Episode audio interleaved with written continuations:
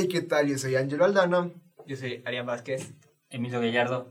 Y esto es Asymptomatic Asymptomatic Souls. Y bienvenidos al tercer episodio, chicos. Regresamos. Eh, ¿Qué decirles? Eh, este espacio está auspiciado por... Eh, Squirrel Nuts, que es una tienda de frutos secos que se especializa en frutos secos. Técnicamente frutos secos, pero muy buenos. Ajá. Domino's Boutique, que es una tienda de ropa. Y, Que se encuentran en la calle Belisario Quevedo 862. y no se olviden que nosotros estamos de cada Studio Pro, el mejor lugar para tus grabaciones, para tu música.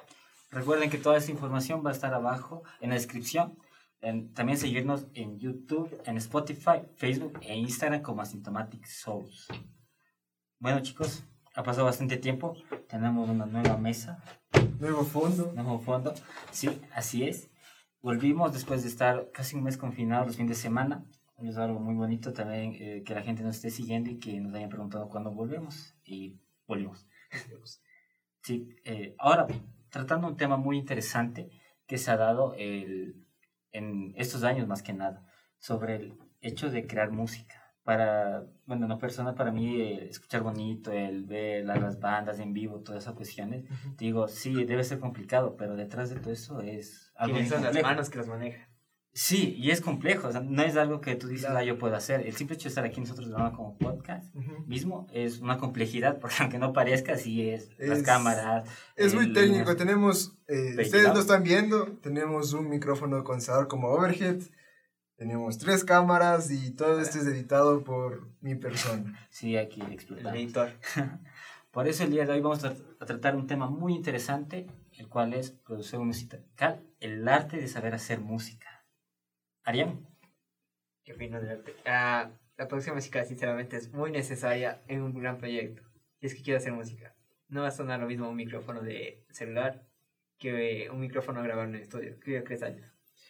Es que la, eh, si hablamos de producción musical es un tema muy amplio, pues eh, la producción incluye todo desde la grabación, eh, arreglos de, de la, de, la, de la obra de la banda o de la persona y de ahí viene todo lo, lo, lo que es proproducción.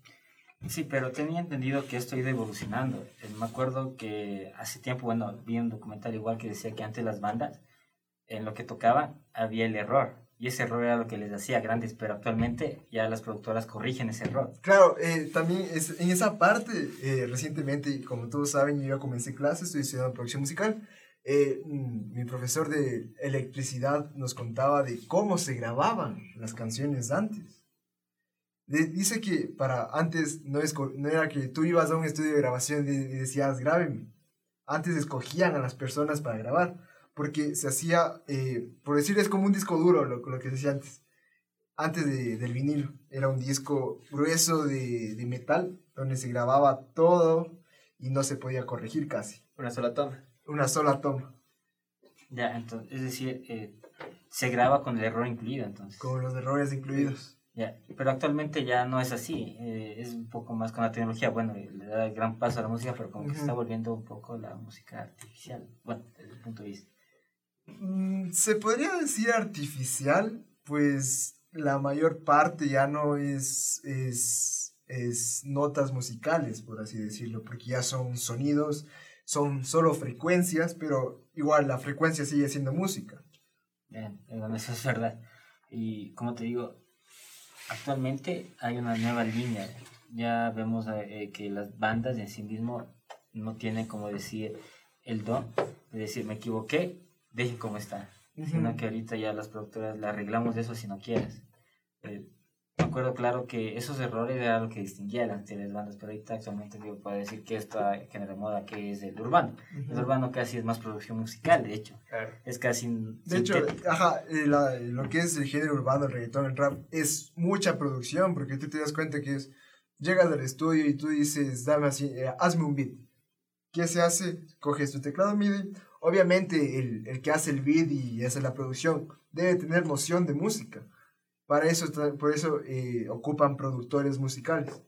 Pues ellos eh, tienen el conocimiento de eh, producción, eh, eh, composición, eh, arregl- arreglo y todo lo que viene lo- de la producción de la música, ¿no? Es, complejo. Es bien Es complejo. Complejo. Pues, tú, eh, igual eh, estabas iniciando en una banda, sabes tocar. eh, ¿Ustedes cómo han sido esa inserción? Porque sé que Ángel igual tiene, pero él ya está más inscrito en el tema. Pero ¿ustedes cómo han sido la cuestión del tema de la música? ¿Creían que solo es tocar y todo eso? ¿Cómo No. llegó? Es- ustedes que... Wow. Prácticamente eso de la producción musical, debes que, o sea, si es que quieres grabarte uno solo, estar en el tiempo, como dice el año, estar todos en el mismo tiempo. Porque eso sí, eso te facilita las cosas que pones, puedes ajustarte. Pero si es que vas a grabar uno, o sea, si es que empiezas a grabar solo, tienes que ajustarte con el tiempo. Pues es que ya, sino que ¿Cómo sería eso de ajustarse? Eso no entendía. Eh, es que la música como tal es una ciencia, es una ciencia exacta. matemáticas. Es matemática, exacto. Y dentro de la música tenemos lo que se llama compases. Y, lo compa- y dentro de los compases las métricas. ¿Y qué es una métrica? Es lo que le da, por así decirle, el ritmo y el tiempo a la canción. Pues hablamos de compases de dos cuartos que normalmente usa a veces el, el jazz o el blues o de compases de tres cuartos. ¿Y qué quiero decir con tres cuartos o dos cuartos o cuatro cuartos? Es eh, las figuras musicales que pueden entrar dentro de un compás. Eh, obviamente cada figura musical tiene su tiempo, pero normalmente eh, relacionamos los tiempos con negras o con blancas. Eso los artistas saben. o sea, ustedes, todos dicen- ustedes me dicen... Es lo básico. Debe tener una Es lo producción básico. musical, pero tú cuando... yo te- a ver, te pongo un ejemplo. Yo toco la guitarra, todo chévere, a duras penas puedo cuatro notas, pero puedo. Pero yo no sé si estoy tocando bien o si toca mejorar. ¿Cómo ustedes aprendieron eso? Porque ahorita la producción ustedes descubrieron con, el- con el tiempo. Pero ¿quién les enseñó? ¿Quién les dijo, hey, hagamos esto? No sé. ¿Quién dijo? Sinceramente yo siempre he sido una persona eh, que independiente más que nada. Siempre he querido hacer mis cosas. Siento que en un punto me, me, me, me, no sé si decirlo me parezco, o me siento que sigo esa idea de Spinetta que era muy cambiante. Comenzó con Almendra, a los, al año, dos años se separó, comenzó otra banda y iba cambiando y iba cambiando creo que eso soy yo, porque en un momento me llego no estar conforme con lo que hago y llego a hacer otra cosa. Entonces, en ese proceso ha ido evolucionando mi forma de ver la música y personas que me digan, tiene que, eh, esto está en tal tiempo, eso está en, en tal tonalidad y así se va aprendiendo poco a poco. Está bien. Yo sinceramente estoy empezando. Es un gran cambio. O sea, te das cuenta de la, te das cuenta cómo funciona la música, sinceramente. Un, o sea, por lo general, el Ángel lo sabe, un compás de reggaetón cualquier cosa siempre está en cuatro cuartos. Ajá. Sí, La, un, la dos, música, tres, cuatro. Un, el 90% de la música que escuchamos, sea pop, sea reggaetón, sea trap, está en cuatro cuartos. Solo des en cuenta en los golpes que hace el bajo, que es un, dos, Igual eh, tres, cuando cuatro. rapea, siempre va a estar en cuatro cuartos. Por eso, por ejemplo, ahí sí le pueden coger el ritmo. Si es que sabes que está en cuatro cuartos, es como que ta ta ta ta, ta una palabra, boom, el golpe. ta, ta, ta. Y aquí viene algo curioso. Ustedes mencionan que el reggaetón, el trap, todo eso, eh, ahorita es lo que está el boom. Pero, eh, ¿por qué creen que esté el boom de eso? Los productores musicales ahorita es lo que agarraron, eso, este es el dinero. Esa es nuestra, eh, como decir, nuestra mina de oro. digamos que en parte no es tan complicado por coges tu, eh, tu MIDI y comienzas a hacer con, con efectos y todo eso vas do, re y mi o le cambias el mi, do, re es todo lo que tiene el reggaetón a mi parecer no sé si hay otras cosas no, dentro de la dentro de la Perdón. producción eh, de la parte eh, armónica de la producción En mi parecer, las personas siempre buscan un género divertido eh, para las reuniones. pa- Para las reuniones. Por ejemplo, antes, tú debes haber, tú debes sabido que antes todo el mundo iba a conciertos de rock porque les parecía divertido. Hasta ahora. Ahora. Ahora todo el mundo anda a una discoteca porque con reggaetón. Porque les parece divertido. Puede ser, es que la música evoluciona, la música evoluciona por épocas. Todos Sí. conocemos siglo, digamos, pues, eh, los, vein- los años 20, que era mucho el jazz, y después evolucionó a blues, y así procese- progresivamente fue cambiando por épocas, ¿no? Sí, dice la historia que en la década de los 80, nosotros conocemos bandas de rock que es el auge de los 80, Ujú. pero decía que había una sobresaturación. Nosotros no conocemos porque al final solo las bandas buenas son las que con el tiempo sobreviven, Ujú. pero llegó un punto donde todo el mundo escuchaba rock, el rock era lo de moda, el cabello largo, las bandas, toda esa cuestión, pero llegó a morir. Ahorita el rock actualmente está muerto, te- Está muerto. en Eh, parte, en parte. Como Retomemos las palabras de Gustavo Santolaya en el documental de Netflix. El rock no está muerto, está en Vacaciones. hibernación. Toca esperar a alguien que lo reviva. Ajá. Pero como tú lo dices, en los 80 hubo una total saturación. Si tú te das cuenta, solo en Latinoamérica, las bandas que hubo, y solo en Argentina, digamos, comenzaron con, eh, por ejemplo, la que recuerdo ahorita se me viene a la men- en mente es Almenra, eh, también eh, en lo que es Aquelarre, creo que es, no estoy muy seguro, viene Almenra, viene Sweet Generals, que fue la primera banda de Charlie García, y fueron creando más bandas dentro de esa época. Sí, de hecho, eh, por eso menciono, estamos ahorita en la época de el género urbano, ¿creen que muere algún punto? Sí, creo que Porque muere. yo recuerdo, no sé si estoy mal, si me parqué mal, el reggaetón existía en, en la década de los 2000, pero era, se escuchaba otro tipo de música. En lo personal yo escuchaba más baladas románticas, Claro, como es que Camila, como Sin dije, la música sigue Rey. evolucionando y como lo dije, creo que en el capítulo anterior, eh, todo viene de un punto. Eh, nace el ska, del ska nace el reggae, del reggae nace, eh, no me acuerdo qué tipo de género es, y, y llega el dembow, que fue el punto clave para la partida del reggaetón. Dembow, dembow, dembow, la canción. Ahora, eso es a nivel general, ¿no? de la producción musical, pero hablamos del país. En la producción musical yo siento que estamos bien atrasados, o siento que sí hay artistas, pero o es típico ese meme, Ma- hay talento, pero Es difícil. apoyar. Es difícil.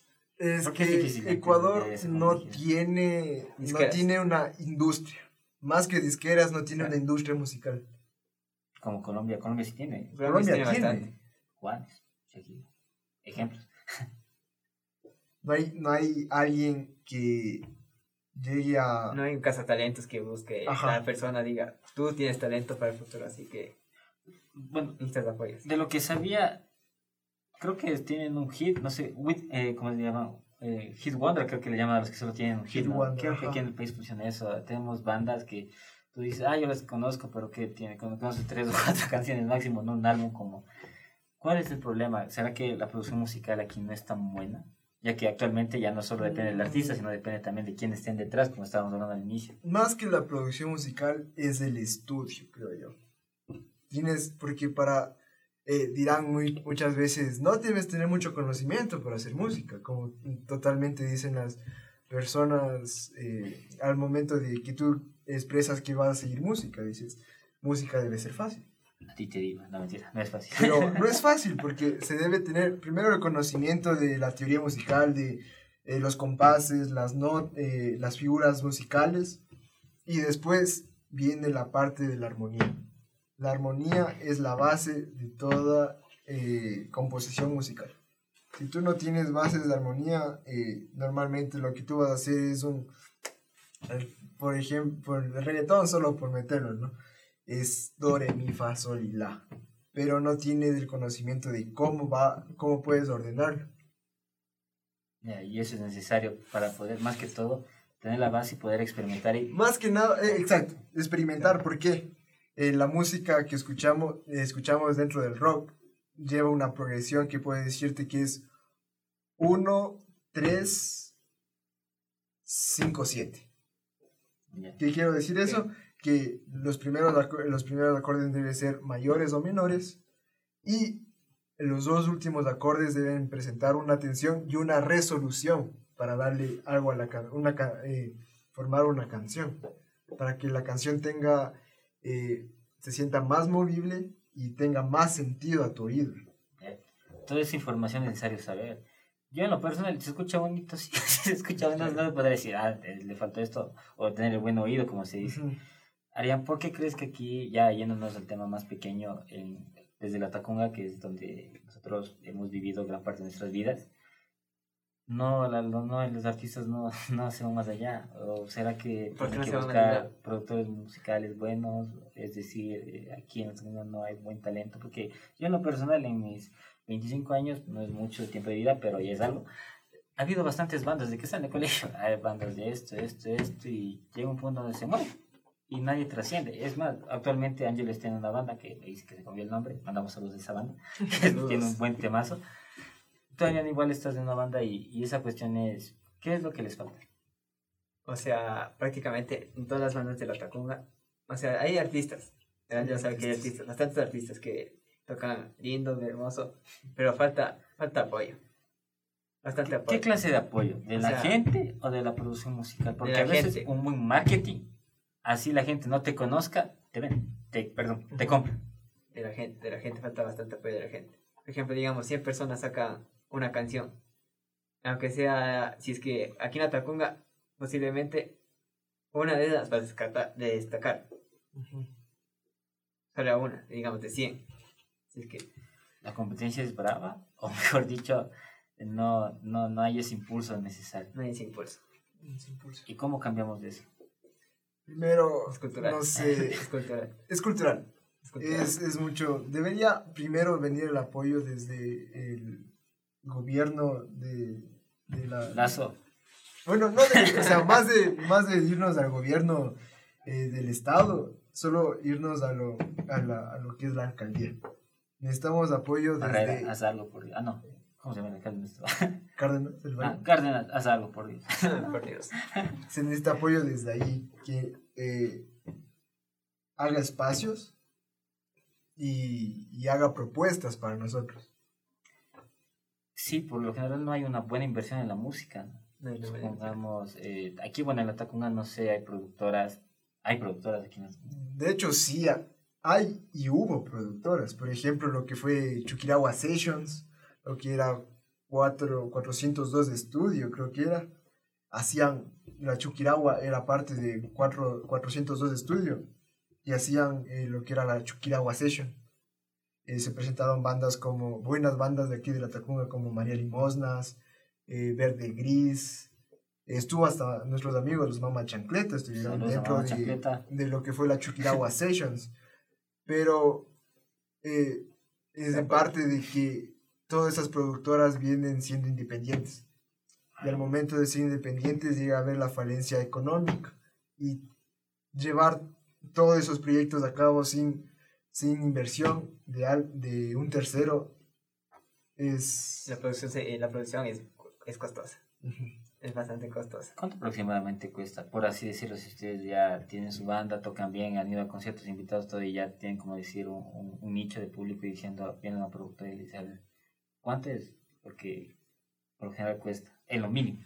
Lo mínimo es que eh, los valores de una productora o de un estudio de grabación llega desde eh, la duración de las canciones, la complejidad de lo que va a ser mezclar y masterizar la canción y los integrantes. ¿Por qué los integrantes? ¿Que toca para los sueldos? Es que, según lo- es que es el proceso, es, son horas de, de grabación. o sea, porque cada integrante sea una línea. Ajá, es Una una, línea, línea, una por, línea. es un track por persona. Digamos que tienes dos guitarristas. Tenemos la primera guitarra que te hace, eh, te hace lyrics, por ejemplo. Y después tienes la segunda guitarra que te hace la base de todo. Y, y cada uno va a tener su tiempo. Y eso es, ese tiempo es dinero dentro del estudio. Por ejemplo, un guitar, digamos, dos guitarristas, un bajista, un baterista, ya son cuatro. En cambio, si es que estás tocando reggaetón, el reggaetonero y la base, dos.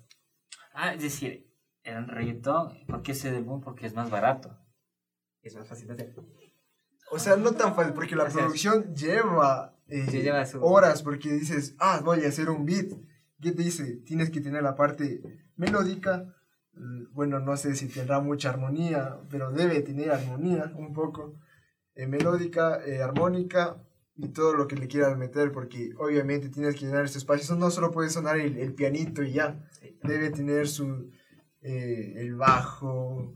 No tiene batería, pero compensan con su- sus bajos sintéticos. Ahorita tocando el bajo, me acuerdo que antes de comenzar yo les comentar, digo, de, eh, ¿han visto ese meme de que el bajo no se escucha, ¿no? Y Arián me supo informar que la productora te baja el bajo, pero en vivo se Pero escucha. porque necesita estar armónicamente con la batería. No, no, es- ese es un punto a, a hablar también porque mm, siempre se ha dicho que el bajo debe ir con la batería, pero hay otra, hay otra cuestión dentro ya más, más, más técnica, que son las frecuencias que pelea el bajo con la batería, Y- porque los dos son instrumentos eh, eh, graves. La batería como si no tiene una clave, no tiene una, una, tiene una tesitura, sí, pero tiene una clave específica para, escribir para escribir eh, batería. Pero eh, lo que es el bajo está en clave de fa, que es una tesitura grave y choca con frecuencias de, de la batería. Hay, hay más hablado en chino, la verdad. Ya, digo, a ver, significa que en palabras... O sea, hay frecuencias del bajo, por ejemplo, digamos un do. Ya. Y cuando tú tocas un do, eh, eh, a veces sale el armónico de la caja de la batería. O no sé qué nota decirte.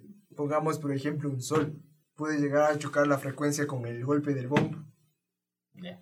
Para regular eso es lo que se baja la sonora y la otra se sube, o Mm. van- como por así Es, decirlo. es- esa es la manera más fácil. Ya. Pero debería haber una, un técnico para hacer eso. Ah, por eso es lo que tú mencionaste, Leandro, que o sea, le bajan para que no choquen. Ajá. Ah, es interesante. Sí, pero eso siempre les hacen el bullying a los bajistas, de que de ganas tienen bajos y al final nadie les para. Nunca. escucha. Claro. Pero resulta que en vivo el bajo es lo que da y hay, hay, hay canciones que sin el bajo... Pero aquí viene otro punto. ¿Por qué dicen que no escuchan el bajo? mm, Puede ser que por cómo suena, suena bajito. O sea, eh, pues se llama O sea, es un bajo, no instrumento, es un instrumento de, es grave. O sea, por eso se llama bajo, porque es grave. Se supone que el oído humano escucha desde los 20 Hz hasta los 20 kHz. Pero el rango de frecuencias de los bajos o los bajos está dentro de los 20 a aproximadamente los 300 Hz, si no estoy mal. Y hay, veces que no, no, no tienes esa no tienes esa captación de la frecuencia. Como me decía, eh, puedes, podrás ser el gran músico o serás cualquier persona, pero mientras no tengas ese entrenamiento auditivo, no vas, no vas a, a sentir y vas a dar más volumen. Ay, eh, esto ya con la práctica es lo que ya uno se le hace más sencillo aprender. Por eso ese meme de las personas que logran escuchar el bajo dentro de las canciones. Es que Ahora sí. prácticamente el bajo es la, el alma. Eh, Te, te elimina todos los espacios de blancos. Exacto. Mm, ya, pues, bueno, vendría a ser el, por así decirlo, lo que rellena los espacios en blanco, pero al mismo tiempo es la parte También fundamental. Porque es que Es fundamental porque el bajo da la, la nota base, digámoslo así, para eh, en que cae para los para el guitarrista, para el pianista, porque es más fácil seguir. Mm, ya, es la importancia del bajo. Y eso solo se aprende a través de que del estudio, de la producción musical, de cómo manejan eso del bajo. Porque a la larga, te digo, el artista si yo toco el bajo todo, pero llegas a la productora y te dicen, no, usted le vamos a bajar acá, usted le vamos a elevar por allá. Ya. Eh, Es lo complejo de hacer música a todas las personas que nos están escuchando. Eh, la producción musical es algo tan lindo que ayer los puse a estudiar. Que no sé cómo están tus compañeros, con, cuáles son las motivaciones. Por, ¿Por qué tienes tu motivación por estudiar? Exacto. eh, por ejemplo, o sea, mis compañeros eh, son personas, ah, tengo compañeros que han estudiado dentro de conservatorio y han querido, o sea, ya tienen esa, esa educación de la música, pero no saben cómo hacer eh, Música. música dentro, no, o sea, no música, porque ya tienen la, ya tienen todo, el la materia.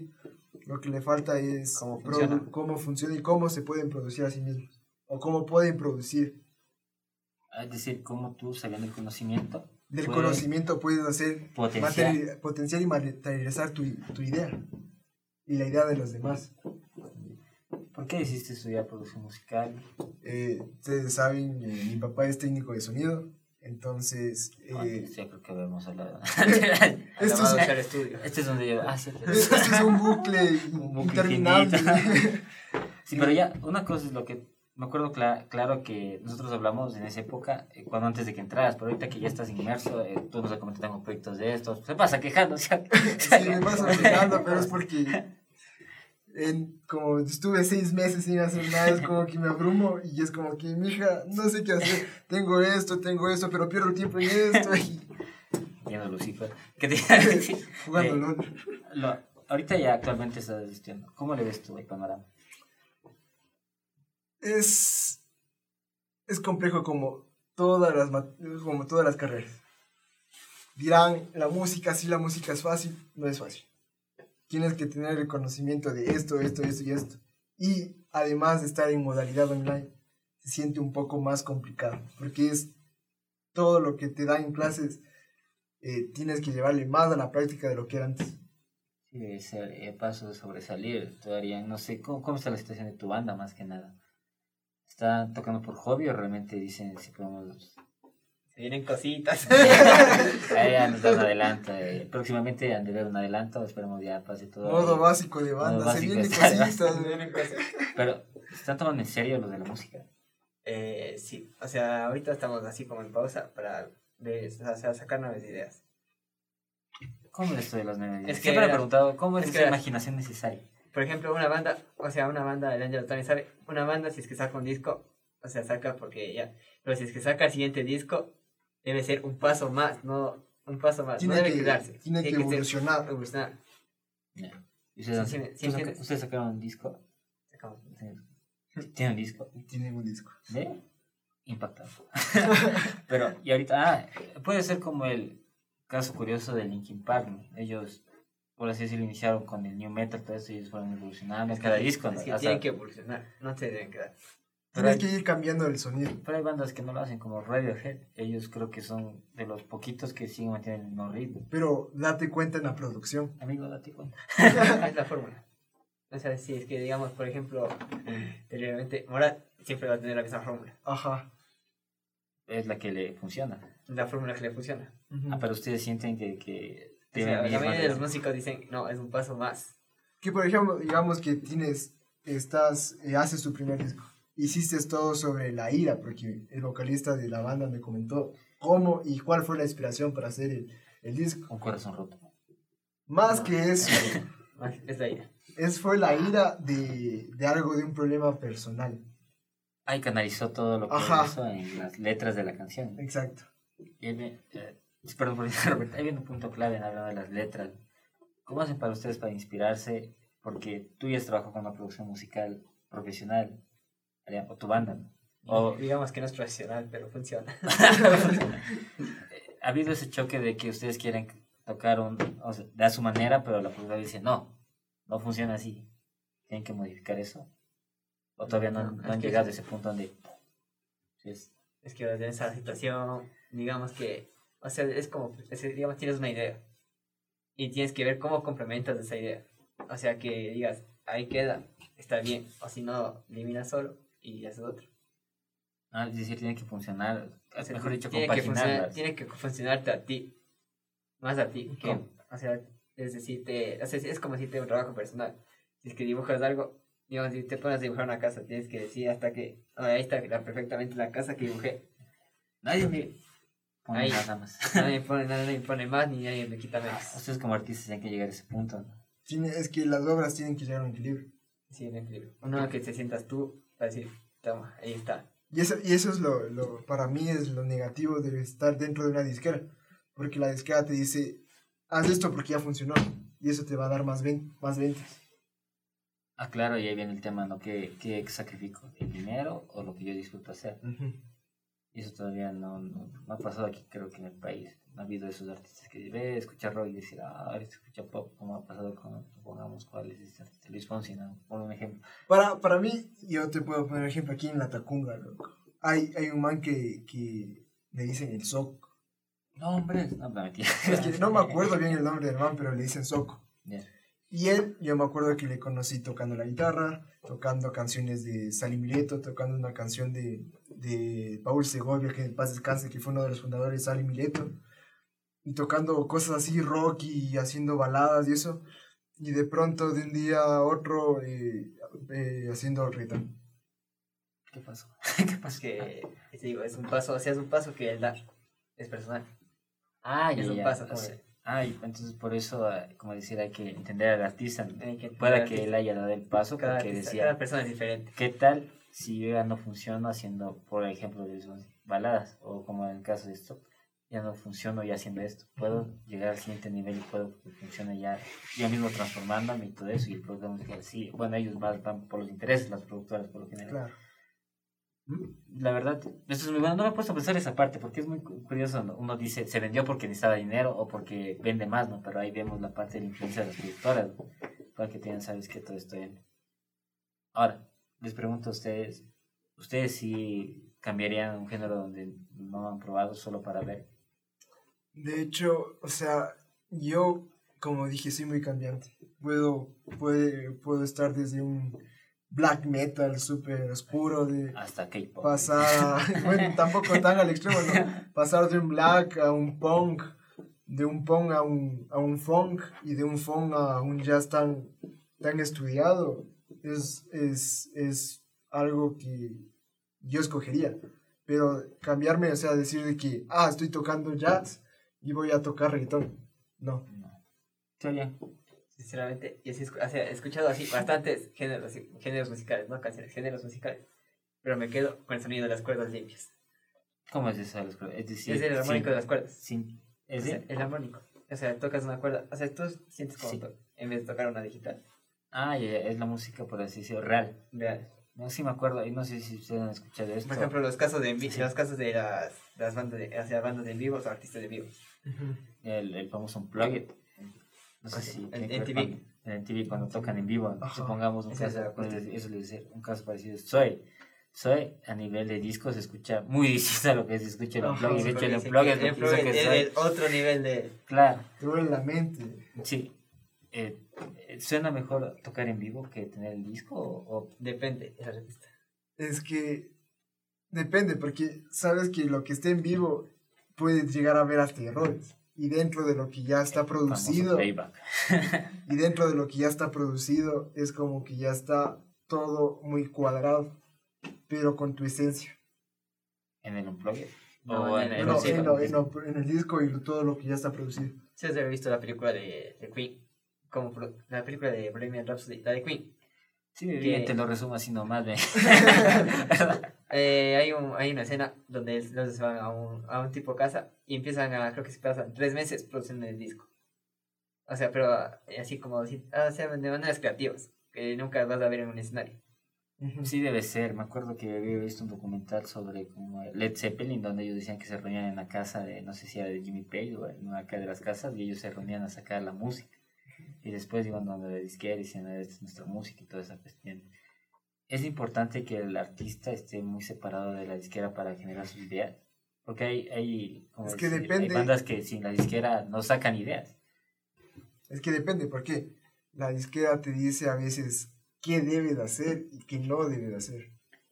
O ha habido casos como eh, personas que reciben, están dentro de una productora y a veces no componen sus canciones, sino ya hay Bien. un tercero que llega y le da toma y canta. Es un caso Pero- parecido. Sí, hay casos de, de como dice la que dicen, es como si te, te dan unas letras para que tú cantes. Sí, ahí viene, eh, yo digo, algo muy, muy llamativo, que es, bueno, toco el tema, ¿no? One Direction, ellos cantaban música que les daban, pero cuando se separaron, resulta que Harry Styles, el que creíamos que el man cantaba puro pop, todo, el man ha sido puro rock. Y ahí donde la gente decía, resulta que cuando uno es libre, independientemente de la disquera que esté, puede generar arte y es lo que el tema que estamos tratando ahorita de cómo se crea la música. ¿Ustedes eh, sacrificarían lo que fuera necesario para tener el dinero y de ahí expandirse libremente o siempre tendrían esa idea de yo nací con esa idea y me voy a, hasta el final? Yo soy, yo soy, por ponerlo en ideales, yo soy muy hippie. Yo, a mí me gusta, el, tengo esa idea de nada material, el dinero, o sea, dentro de la música el dinero es tan importante porque si no tienes dinero, no tienes nada. Entonces, sí se, hace, se me hace complicado, pero con el, por eso es el, el estudiar producción musical, para yo poderme producir a sí mismo y no tener esa, eso de, ah, tengo que conseguir dinero porque eh, en, tal, en tal estudio me cobran 5 mil por mi disco y, y así.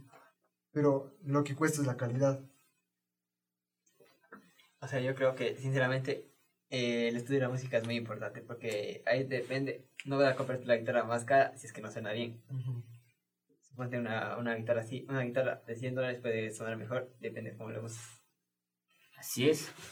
Bueno, ha sido muy interesante, eh, la verdad, esa parte de, bueno, yo en lo personal como ser mortal, el arte de ser música, sabía que era complejo, pero no es ese punto. La verdad, la motivación de Angelo de por qué estoy estudiando es muy buena, el hecho de yo mantenerme eh, En lo que quiero hacer. Sí, sí, lo que quiero hacer. Y si para eso tengo que aprender cosas que sé que es necesario, lo haré.